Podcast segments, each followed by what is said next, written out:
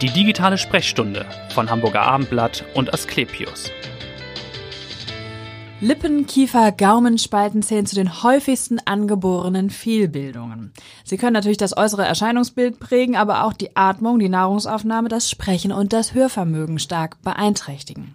Was kann man tun? Wie ist das behandelbar? Das ist unser Thema heute in einer neuen Folge der digitalen Sprechstunde, dem Podcast von Hamburger Abendblatt und Asklepios. Mein Name ist Vanessa Seifert und ich begrüße ganz herzlich hier heute Privatdozent Dr. Dr. Henning Hanken. Er ist seit Januar Chefarzt der Abteilung für Mund, Kiefer und Gesichtschirurgie in der Asklepios Klinik Nord Heidberg. Herzlich willkommen. Ja, vielen Dank. Ja, ich habe schon gesagt, es gehört zu den häufigsten angeborenen Fehlbildungen. Wann stellt man sowas fest, so eine Lippenkiefer-Gaumenspalte? Ja, das ist äh, unterschiedlich die, bei den meisten, bei unserer sehr entwickelten Medizin. Die meisten sind ja eigentlich in der letztendlich Ultraschallvorsorge, auch bei ihrem Frauenarzt, beim ja. Gynäkologen. Und dann äh, wird es meistens da schon auffällig, weil die Ultraschalldiagnostik mittlerweile so weit ist, dass sie das sehr früh erkennen können. Das heißt, in welcher mit, Woche ungefähr weiß ja, man das? Meistens sechster Monat spätestens ja. können die das auch schon sehen, die Kollegen dort. Mhm. Und dann werden die Eltern meistens zu uns schon zur Erstberatung geschickt, ähm, um dann halt zu schauen, was kann man dann nach der Geburt mit dem Kind machen. Das ist für uns eigentlich immer ein sehr guter Zeitpunkt. Wir können ja. dann die Eltern auch ähm, dort Ängste nehmen. Natürlich ist sowas mit Ängsten verbunden. Das hat man sich wahrscheinlich dann, bevor man schwanger geworden Natürlich. ist, sozusagen nicht so vorgestellt. Man wünscht sich ja, dass alles reibungslos läuft und, und, wenn das dann entdeckt wird, klar. Ja, letztendlich ist das für uns sehr, sehr ein guter Zeitpunkt, einfach auch Ängste dort zu nehmen, die Eltern einzuholen und dann halt aufzuklären, auch was mit den Kindern passieren kann oder muss aus unserer Sicht. Und es ist uns immer ganz wichtig, an diesem Punkt dann schon festzuhalten, dass es eine sehr gut behandelbare ja. ähm, Veränderung ist, so möchte ich es mal nennen. Es ist keine Erkrankung, es ist einfach eine, eine ja, Spaltbildung letztendlich, die passieren kann und wie Sie schon sagten, eine der häufigsten bei Menschen einfach ist. Ja. Und ähm, da kann man dann halt den weiteren Verlauf auch schon optimal planen, dass die Eltern auch nach der Geburt dann direkt mit ihrem Kind zu uns kommen und wir dann die weiteren Therapieschritte einleiten können. Und diese Kinder können dann auch ein oder werden ein ganz normales Leben haben. Das ist uns ganz wichtig, dass ja. wir das dann schon früh dort mitteilen können.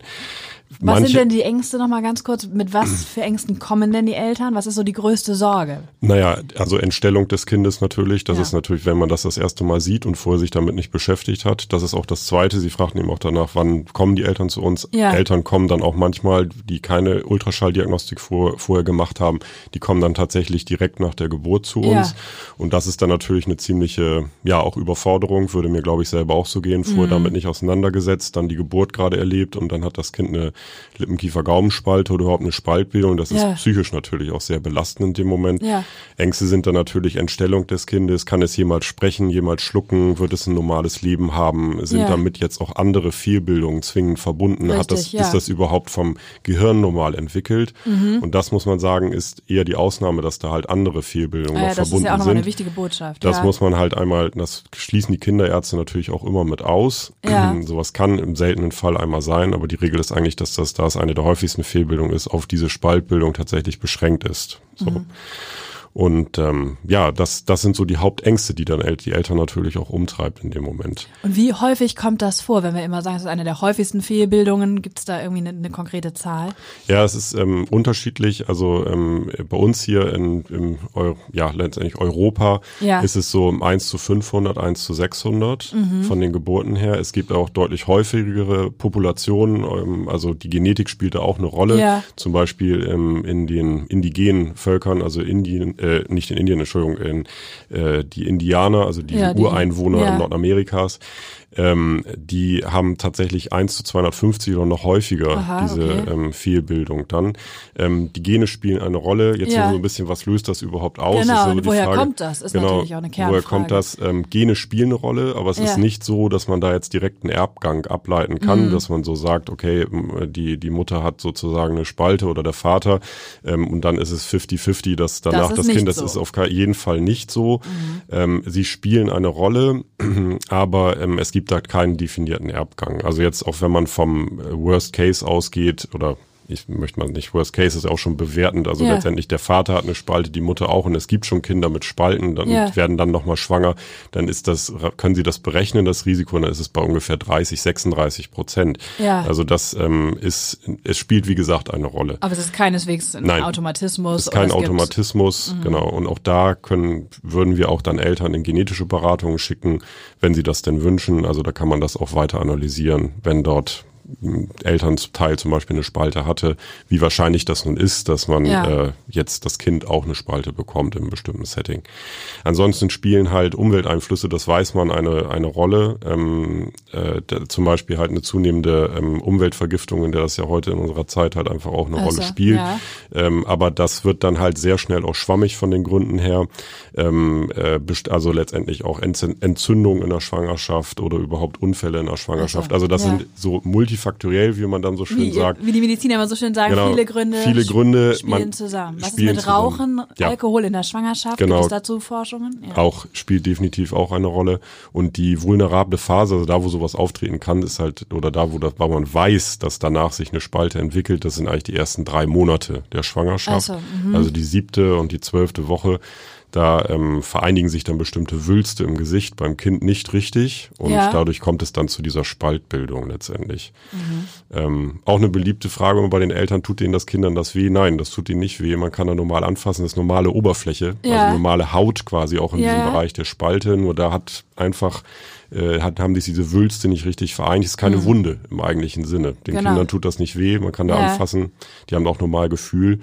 Äh, man muss nur einmal dann sozusagen dem Kind einmal wieder helfen, dass man durch eine Operation das vereinigt. Das ist dann Ziel dieser folgenden Schritte, ja. die wir dann auch im Einzelnen immer mit den Eltern besprechen. Genau, über die wir jetzt auch noch sprechen wollen. Ist das denn immer eine beidseitige Spaltung oder ist oder Spalte oder ist das einseitig? Was kommt da häufiger vor? Kann man das ähm, sagen? Einseitig ist häufiger, ja. ganz klar. Also die doppelseitigen sind seltener und erstaunlicherweise links häufiger als rechts. Mhm. Und, Aber auch da äh, weiß man nicht, woher nein, das kommt. Nein. Kann man kann man nicht sagen. Ähm, gibt's, also kann man sich philosophisch vielleicht drüber auslassen, aber, irgendwelche, aber genau, irgendwelche definierten Gründe gibt's da leider nicht. Mhm. Äh, haben wir nicht verstanden und äh, Jungs sind ein bisschen häufiger betroffen als die Mädels. Okay. Auch das mhm. hat man letztendlich nicht verstanden, warum das so ist, aber ja. es ist so. Okay, so. also das, die Zahlen sind eindeutig, aber man ja. weiß eben, kennt die Ursache dafür nicht. Genau. Und, und es, es ja. gibt letztendlich, schon, wenn ich unterbreche, nee, aber natürlich. es gibt letztendlich alle Verlaufsformen. Also es muss nicht immer eine durchgehende Spalte sein. Ja. Das betrifft ja die Lippe, den Kiefer, den Hart und den Weichgaumen, also das, wo dann auch hinten sozusagen das Zäpfchen dran geht. Das wäre eine durchgehende Spalte, die kann auf der einen Seite sein oder doppelseitig. Ja. Ähm, es kann aber auch nur in Anführungszeichen die Lippe betroffen sein. Mhm. Vielleicht auch nur mit einer Kerbe. Also ja. da gibt es halt alle Aus, Ausprägungsformen. Es kann auch nur zum Beispiel der Weichgaumen betroffen sein. Okay. Der kann auch nicht ganz komplett gespalten sein. Ähm, also da gibt es quasi alles in diesem Spektrum, was ja. man sich vorstellen kann. Ja, aber wie schon gesagt, die linksseitige durchgehende Spalte ist die häufigste. Und die Kernfrage ist natürlich, was kann ich tun, wenn ich dann als Eltern das natürlich entdecke nach der Geburt oder vielleicht sogar schon vorher, dann in der Schwangerschaft, ja. dass da die Indizien gibt, dass das so sein wird. Wie sieht der Behandlungsplan dann aus? Mhm. Letztendlich diese, ich finde diese Kontaktaufnahme zum Behandlungszentrum ist total wichtig, ja. dass man auch ähm, da aufgefangen wird letztendlich und dass man da einmal in Ruhe auch mit den Eltern drüber sprechen kann, ja. möglichst schon vor der Geburt. Wir machen das natürlich auch nach der Geburt, dass wir einmal uns die Zeit nehmen, alle ja. Fragen dazu beantworten. Ziel dieser ersten Monate, der ersten Wochen ist halt ganz klar, dass das Kind ernährt werden kann. Genau. Das kann natürlich schlechter schlucken. Wenn man jetzt von einer durchgehenden Spalte ausgeht, ist der Weichgaumen auch betroffen, also da, wo hinten das Zäpfchen dran hängt können die schlecht schlucken, verschlucken sich, es kommt manchmal aus der Nase raus, ist irgendwie, mhm. ähm, ja, und die müssen gedeihen. So, man kann das nicht gleich zu Anfang operieren, da ist einfach das Narkoserisiko viel zu hoch genau. bei diesen Neugeborenen. Und es gibt dann halt einfach statistisch hat man das gesehen, dass wenn die Kinder fünf Kilo haben, beziehungsweise drei Monate, dass dann das Narkoserisiko deutlich sinkt und okay. dann würde man als erstes die Lippe verschließen. Nach drei Monaten. Nach drei nach, Monaten. Oder wenn das Gewicht erreicht ist. Genau. Aber das heißt, bis dahin würde man ja sagen, das Kind muss ja gestillt werden oder es muss ja. trinken. Ja. Und wenn das eben mit Schwierigkeiten verbunden ist, was gibt's da für ja. Hilfsmittel dann auch? Also gibt es dann, was wir regelmäßig machen, ist halt eine sogenannte Trinkplatte. Da macht man einfach wie beim Zahnarzt bei dem kleinen Baby dann schon so einen zahnärztlichen Abdruck mit ja. so einem Abdruckmaterial. Das mhm. kennt, glaube ich, jeder, schmeckt so nach Pfefferminz vom Zahnarzt. Genau, ja. genau. Das, damit macht man Abdruck und daraufhin kann man so eine Trinkplatte herstellen. Ja. Ähm, und die hilft dem Kind letztendlich. Das ist dann mit anderen Hilfsmitteln. Es gibt dann noch so spezielle Sauger, Habermann-Sauger und so weiter und auch mit einer guten Stillunterstützung, also Stillberatung. Also ist dann das, auch wichtig. Genau, dass da die Eltern, also die Mutter in dem Fall auch gut beraten wird. Mhm ähm, und dass das Kind halt dann gut Milch zu sich nehmen kann, gut gedeihen kann. Genau. Und das ist halt sehr wichtig, dass sie da aus meiner Sicht eine Zentrumstruktur haben. Also jetzt äh, bei uns im AK Nord sind dann halt auch Stillberater vor Ort. Ähm, theoretisch sind die Hals-Nasen-Ohrenärzte vor Ort und ja. wir sind als MKG-Chirurgen vor Ort, die Kinderärzte eh, die Kinderintensiv, wenn jetzt wirklich mal was ähm, Gravierendes sein sollte. Also von daher ist das wichtig, dass sie dann halt aus meiner alle Sicht Fachbereiche so alle Fachbereiche sind. da sind und auch Erfahrung letztendlich mit dieser Behandlung von Spalten besteht. Genau. Ja. Ja, und nach drei Monaten ist dann geplant so ein Lippenverschluss. Ähm, dann würde man nur in Anführungszeichen die Lippe erstmal versorgen, die Nase rekonstruieren. Das ist wichtig, dass sich das danach symmetrisch entwickeln kann. Das Ja. Kind wächst dann ja rasant letztendlich in dem ersten stimmt, Jahr ja. auch. Und den Gaumen geht man dann tatsächlich erst nach neun bis zwölf Monaten an. Also Mhm. da, warum macht man das dann erst? Man weiß, dass, also das Trinken klappt in der Regel erstaunlich gut in dem Moment, wo die Lippe zu ist tatsächlich. Okay, da brauchen also die meistens auch drei gar keine. Monaten nach dem ersten Eingriff Ja. wäre das dann schon mal möglich. Dann können die Kinder saugen mit der Lippe selber und ähm, dann spielt der Gaumen hinten, dass der noch gespalten ist, erstaunlicherweise auch gar nicht so eine große Rolle mehr. Ähm, die wachsen dann weiter und Ja. dann macht man den Gaumen in dem Moment, wo man weiß, dass bald die Sprachentwicklung einsetzt. Und das ist halt so mit neun bis zwölf Monaten. Ähm, und wir am Acker Nord machen dann halt als letzten Schritt noch den sogenannten Hartgaumen zu. Das ist in dem Moment, wo die Oberkieferzähne, die Milchzähne durchgebrochen sind bei dem Kind. Da gibt's Okay. auch so bestimmte äh, Untersuchungskriterien, die man sich dann nochmal anschaut. Und dann macht man eine letzte Operation noch, wo man den Hartgaumen dann. das ist dann in welchem Alter etwa das meistens? ist kurz Ja. vom Abschluss des zweiten Lebensjahres. Ah ja, okay. Da wird das dann nochmal verschlossen. Genau. Und dann ist man eigentlich, also dann ist äußerlich, ist sowieso nach dem ersten Eingriff gar nichts mehr zu sehen, Ah, aber ja. dann ist, also nach drei Monaten ist dann äußerlich davon wenig zu sehen, eine Mhm. Narbe natürlich in dem Bereich. Und äh, ansonsten sind sie danach dann, also nach zwei Jahren mit dieser Behandlung im Grunde genommen durch. Wir Ja. sehen die Kinder aber jährlich weiter Ja. ähm, in der Sprechstunde. Manche brauchen logopädische Unterstützung, dass man da halt noch mal ein bisschen mit hinwirkt, dass die HNO-Ärzte in die Ohren gucken, die sind manchmal nicht so gut belüftet. Also das Okay. erfordert so ein Zusammenspiel von Hm, noch so vielen. eine Nachsorge auch. Ja, ist genau. immer mit einer Sprechstörung verbunden? Nein, nein, nein, auf keinen Fall. Ähm, das kann man überhaupt nicht so sagen. Also ähm, manche brauchen da ein bisschen mehr Hilfe, bisschen Ja. Logopädie, ähm, weil sich die, die sich dann letztendlich mit dem Gaumen, mit dem Weichgaumen etwas schwer tun, aber das kann man in wirklich 95 Prozent der Fälle durch eine konsequente logopädische Behandlung Ja. ähm, und Therapie auch sehr gut ausbehandeln.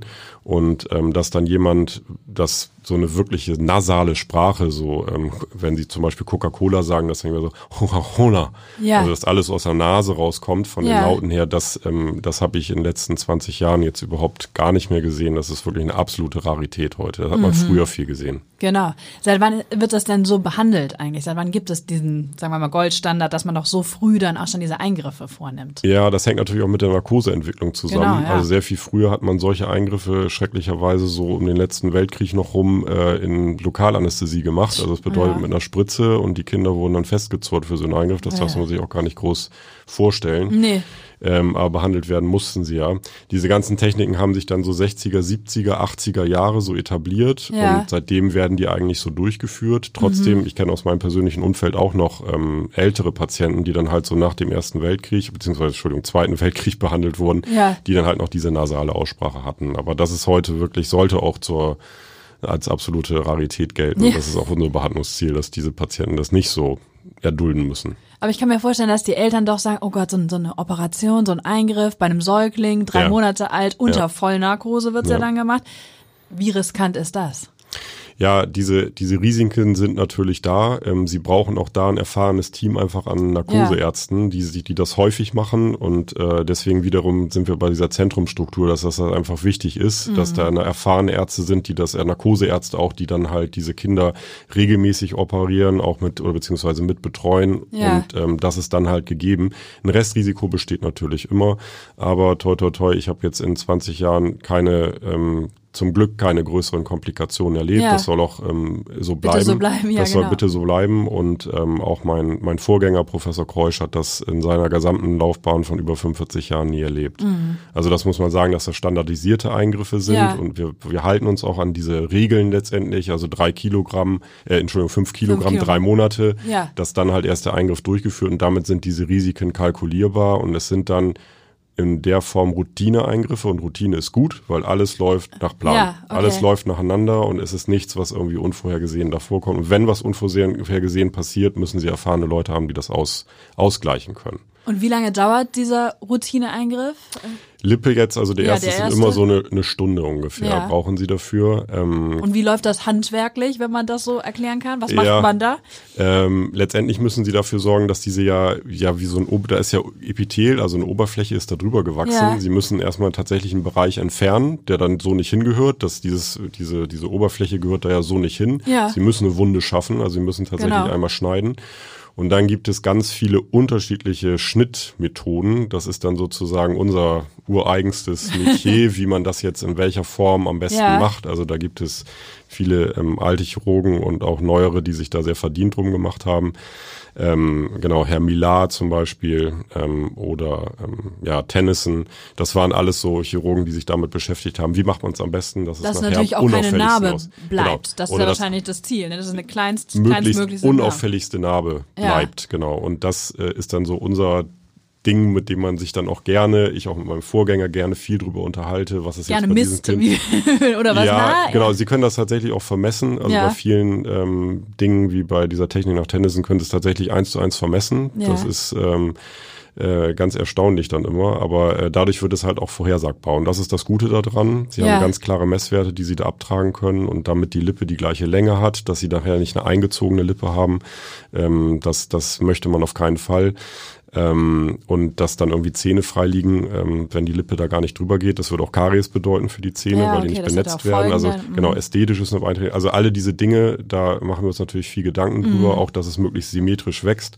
Schwierig ist dann wirklich ähm, vorherzusehen, wie sieht das dann wirklich jetzt in 18 Jahren aus, weil das ist ja das Ziel, dass sie irgendwie wollen, dass das Kind in 18 Jahren auch so gut aussieht, dass es, ähm, ja, wenn Pubertät kommt und so weiter. Natürlich, dass man es fast gar nicht, also möglichst ja, gar nicht sieht, Man ne? soll wenn es- auch die zweiten Zähne da sind. Genau, sozusagen. man sollte es gar nicht mehr sehen und Mhm. ähm, da ist halt diese Erfahrung, die von einem von Vorgängern, wie ich das jetzt auch erleben darf im, im Nord, von, von Herrn Kreusch, von Professor Kreusch weitergegeben wird, wahnsinnig wichtig einfach. Ja. Ne? Auch wenn sie die Techniken können, trotzdem ist dieser Austausch untereinander sehr, sehr wichtig. Kommt es denn vor, dass man nochmal nachoperiert in einem höheren Alter? Ist ja, also viele tatsächlich, wir haben jetzt gerade schon Pubertät angesprochen, also viele mh, kommen dann nochmal mit 16, 17, Ja. die dann doch nochmal irgendwie eine Nasenkorrektur wünschen. Mhm. Ähm, das äh, kann tatsächlich, äh, oftmals ist das auch medizinisch begründet, dass sie auf einem Nasenloch zum Beispiel nicht gut Luft bekommen. Ja. Oder dass die Narbe dann doch über die Zeit verbesserungswürdig ist, sagen wir mal so. Das Ja. kann schon mal sein. Und dann sind das aber vergleichsweise kleine Eingriffe, sagen wir Okay. mal eine halbe bis dreiviertel Stunde. Manche wünschen tatsächlich eine komplett neue Nasenform. Auch das kann man machen dann in dem Moment, dass man die komplett symmetrisch dann hinbekommt. Mhm. Okay. Ähm, das sind dann längere Operationen, drei Stunden. Aber das, wie gesagt, das ist ein häufiger Zeitpunkt, 16, 17, 18, so Pubertät und so weiter, dass die nochmal kommen, oh, Mhm. Ja. mir gefällt irgendwie die Nase nicht. Dann ist es aber eine sozusagen machen? ästhetische Korrektur. Alles Ja. andere funktioniert ja vorher. Genau, genau. Ne? Funktion ist dann, das muss auch gegeben sein, Mhm. vorher schon. Das ist eigentlich das grundsätzliche Ziel. Wir haben natürlich den Anspruch, dass es eigentlich so, so perfekt wird wie möglich. Wenn dann trotzdem jemand sich an der einen oder anderen Ja. Sache stört, ähm, dann muss man darauf eingehen, tun wir auch. Und dann wird das natürlich dann eventuell nachoperiert nochmal. Ich kann mir vorstellen, dass die Dankbarkeit sehr groß ist. Oder wie ist das bei den Eltern auch, wenn die natürlich dann sehen, das ist so gut behoben worden, diese Fehlbildung? Ja, ähm, ich glaube, das, das ist natürlich ein Teil, ähm, dass das äh, die Eltern erleichtert, würde mich, glaube Ja. ich, auch erleichtern, auch in einer Zeit, wo Äußerlichkeiten ja immer eine sehr, sehr große Rolle spielen. In so einer Zeit leben wir ja nun mal. Ja. Ähm, und zum anderen, was ich aber auch immer mehr erlebe, ist halt, oder was sehr, sehr wichtig ist, ist dieses Emotionale mit auffangen, dass man da nach der Geburt halt nicht so komplett auch alleine gelassen wird als Elternteil. Ja, genau. Und jetzt so ein Kind sozusagen hat, klingt jetzt ganz hart, aber ähm, dass da halt auch diese Ängste genommen werden, dass das Ja. ein, ein planbarer Behandlungsverlauf ist und ähm, dass die ähm, Eltern dann halt auch in erfahrene Hände kommen, wo sie mitgenommen werden, dass das etwas ist, was gut und sicher behandelbar Ja. ist. Ich glaube, das ist auch gut, dass wir das nochmal als Botschaft jetzt Ja. auch hier äh, verbreitet haben. Wollen wir nochmal auf ein zweites Thema kommen, Schwerpunktthema. Ganz anders, auch nicht so schön Mundhöhlenkrebs. Ja. Ne? Müssen Ja. Sie sich aber auch mit beschäftigen. Müssen wir. Da ist ja die Früherkennung, glaube ich, sehr, sehr wichtig. Und weil man es auch selber gar nicht so merkt. Ist das richtig? Ja, ist tatsächlich so, uns, der seit Jahrzehnten liegt uns das an, am Herzen, dass wir da auf diese Früherkennung einen, einen großen Wert legen, weil uns das in der Behandlung dieses Krebses extrem hilft. Mhm. Wir sind jetzt irgendwie, ist was ganz Spannendes in meinem Fachgebiet, wir waren jetzt bei ganz kleinen Kindern irgendwie, jetzt kommen wir eher zu einem Thema, was tatsächlich so im letzten, ne? genau im Übergang mittleres zu letzterem Lebensdrittel ist da so ein Häufigkeitsgipfel von diesen Erkrankungen. Da ist es halt einfach, ähm, diese Früherkennung führt dazu, dass sie, wenn sie dann einen ganz kleinen Befund haben, den sie gut rausschneiden können, also entfernen können, das ist, muss man nämlich leider tatsächlich machen. Eine bessere ja. Art und Weise gibt es auch heute nicht dafür, dass sie dadurch einen Patienten extrem gut heilen können, mit ja. sehr, sehr guten Aussichten. Deswegen okay. ist diese Früherkennung einfach wahnsinnig wichtig. Wenn wir dann Patienten bekommen, die leider ein fortgeschrittenes Stadium haben, größeren Tumor oder Lymphknotenbefall, ähnliches, dann ist es häufig so, dass man den Patienten durch eine Operation nicht mehr heilen kann, womöglich. Mhm. Und leider sind die Pfeile, die wir dann sozusagen im Köcher haben, diese Erkrankung zu bekämpfen, ja. sehr schnell sehr begrenzt. Ähm, es gab vorletztes Jahr ist der Nobelpreis für diesen so eine bestimmte Immuntherapie vergeben worden. Ähm, das scheint ein Lichtblick zu sein. Das scheint ja. auch für diese Tumoren gut mhm. anzusprechen ähm, aber auch nur als Unterstützende bei fortgeschrittenen Erkrankungen. Sonst hat man da wenig andere Möglichkeiten, den Patienten wirklich zu heilen von ja. dieser Erkrankung, was es halt umso wichtiger macht, Früherkennung. Mhm. Woran erkenne ich das denn? Ja. Ich meine, oft wird es, glaube ich, beim Zahnarzt tatsächlich festgestellt, habe ich gelesen. Das sind dann weiße Flecken, glaube ich, auf der Zunge, ne, die genau. dann auffallen. Aber wie könnte ich das selber auch merken, dass genau. da was nicht stimmt? Also dieser weiße Fleck ist genau der richtige, richtige Punkt. Also nicht nur an der Zunge, das kann theoretisch an allen Stellen im Mund sein. Es gibt so, also Zunge ist davon häufig betroffen, aber auch diese letztendlich Gräben, so will ich es mal nennen, seitlich der Zunge. Wir ja. nennen das Mundboden. Da guckt man selten hin, muss genau, man sagen. Ja. Aber da entwickelt sich, kann sich sowas häufiger entwickeln oder auch an den Wangentaschen, also auf und außen im Mund, wenn man da weiße Flecken bemerkt, die äh, länger als 14 Tage bleiben. Okay. Dann mhm. ist das etwas, was man untersuchen lassen sollte.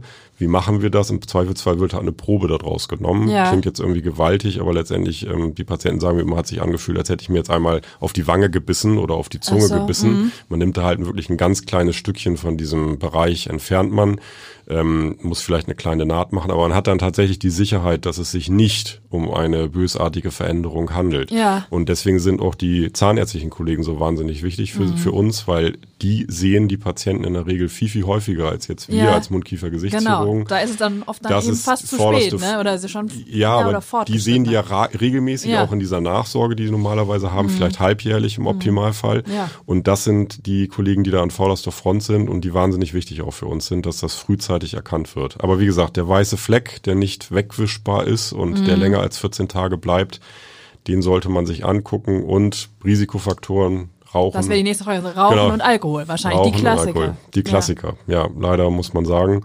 Ähm, das sind die, so die Klassiker, auf die man achten muss. Ähm, und da, ja, weniger Rauchen, weniger Alkohol ist auch da genau. die Botschaft. Egal, worüber wir reden, das ist immer, ja. das ist immer die Botschaft. ja, genau. Aber das kann man auch nicht ja. oft genug sagen, dass nämlich Bewegung fehlt dann immer noch. Aber das spielt in der Sache jetzt keine so große Rolle. Aber wie wäre denn der Eingriff dann, wenn Sie dann operieren? Ja, ähm, hängt natürlich davon ab, muss ich einmal alles anschauen, wie, wie ausgedehnt ist jetzt die Erkrankung. Ähm, man würde das Ziel wäre, das an der Stelle, wo es aufgetreten ist, mit einem Sicherheitsabstand zu entfernen. Das mhm. ist eigentlich so die eigentliche Therapie und eine Ausräumung der Halslymphknoten vorzunehmen. Man weiß halt, dass diese, dieser Krebs in die Halslymphknoten streut, gerne streut. Ja. Und deswegen sollte man das vorsichtshalber, auch wenn man in der Untersuchung dort nichts gesehen hat, machen. Das ist auch die aktuelle Leitlinienempfehlung. Ähm, ja, und je nachdem, wie ausgedehnt dann dieser eigentliche Tumor, also dieser Krebs im Mund ist, ja. ähm, muss man eventuell auch größere Teile vom Knochen tatsächlich mit entfernen. Gibt es aber mittlerweile sehr tolle rekonstruktive, also wieder aufbauende ja. Maßnahmen. Wir würden sowas, wenn zum Beispiel Teile vom Unterkiefer entfernt werden müssten, ähm, im Computer vorplanen, dass man da halt mit Knochen von anderer Stelle des Körpers, so. Wadenbein oder Becken okay. oder Schulterblatt, da gibt es unterschiedliche Möglichkeiten, ja. dass man das halt möglichst symmetrisch also möglichst so wieder aufbaut, dass man da nicht auch ein häufiges Angst natürlich von den Patienten sehe ich danach aus wie ein Monster. Naja, Nein, klar. tun sie nicht. Mhm. Also man kann das durch diese Rekonstruktion wie so aufbauen, dass man symmetrisch ist, dass man ja. letztendlich dann auch ja nicht wie ein Monster aussieht. Ja, um das so. mal so, das mhm. ist halt die große Angst, die da natürlich immer mitspielt. Ja. Ja, vielen Dank schon mal. Warum sind Sie denn Arzt geworden und warum dieser Fachbereich? Im Grunde ja, Sie haben Humanmedizin studiert und Zahnmedizin, ne? ja. also zwei Studiengänge. Ja, ich hatte ehrlich gesagt, ähm, Mundkiefer-Gesichtschirurgie ist ja so, ein, sehr, so eine Schnittstelle zwischen Zahnmedizin und Medizin. Ja. Ich hatte das nie groß auf dem, auf meinem persönlichen Liste, dass ich das, ja. ich fand Chirurgie immer toll, deswegen bin ich auch initial in die Medizin gegangen. Also erst das äh, Medizinstudium ja, und dann Zahnmedizin dann, später. Genau, genau. genau.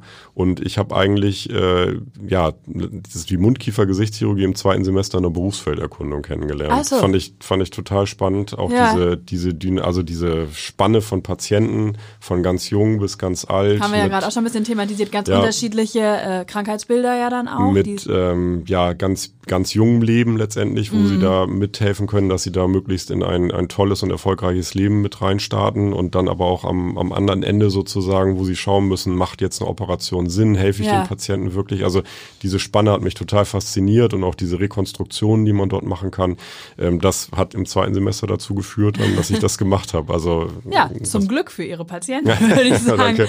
Was, Danke. Und was sind Ihre Hobbys? Also ich weiß, Sie haben vier Kinder, da ist ja gar nicht mehr so viel Zeit wahrscheinlich. Ja. Das ist dann Hobby. Und jeder hat so seine Entwicklungsfelder, sagen wir mal so. ja. Dazu zählen wir mir Hobbys. Nein, ja. aber die, die, vier Kinder, die ähm, genau sind natürlich auch unser halten großes Glück. Gut auf aber die ähm, genau halten uns gut auf Trag im Moment. Ähm, ich persönlich versuche noch immer so ein bisschen Tennis auszubauen für mich.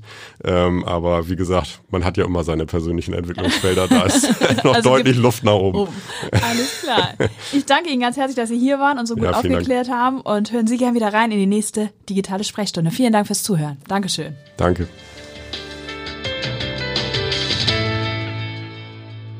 Weitere Podcasts vom Hamburger Abendblatt finden Sie auf abendblatt.de slash podcast.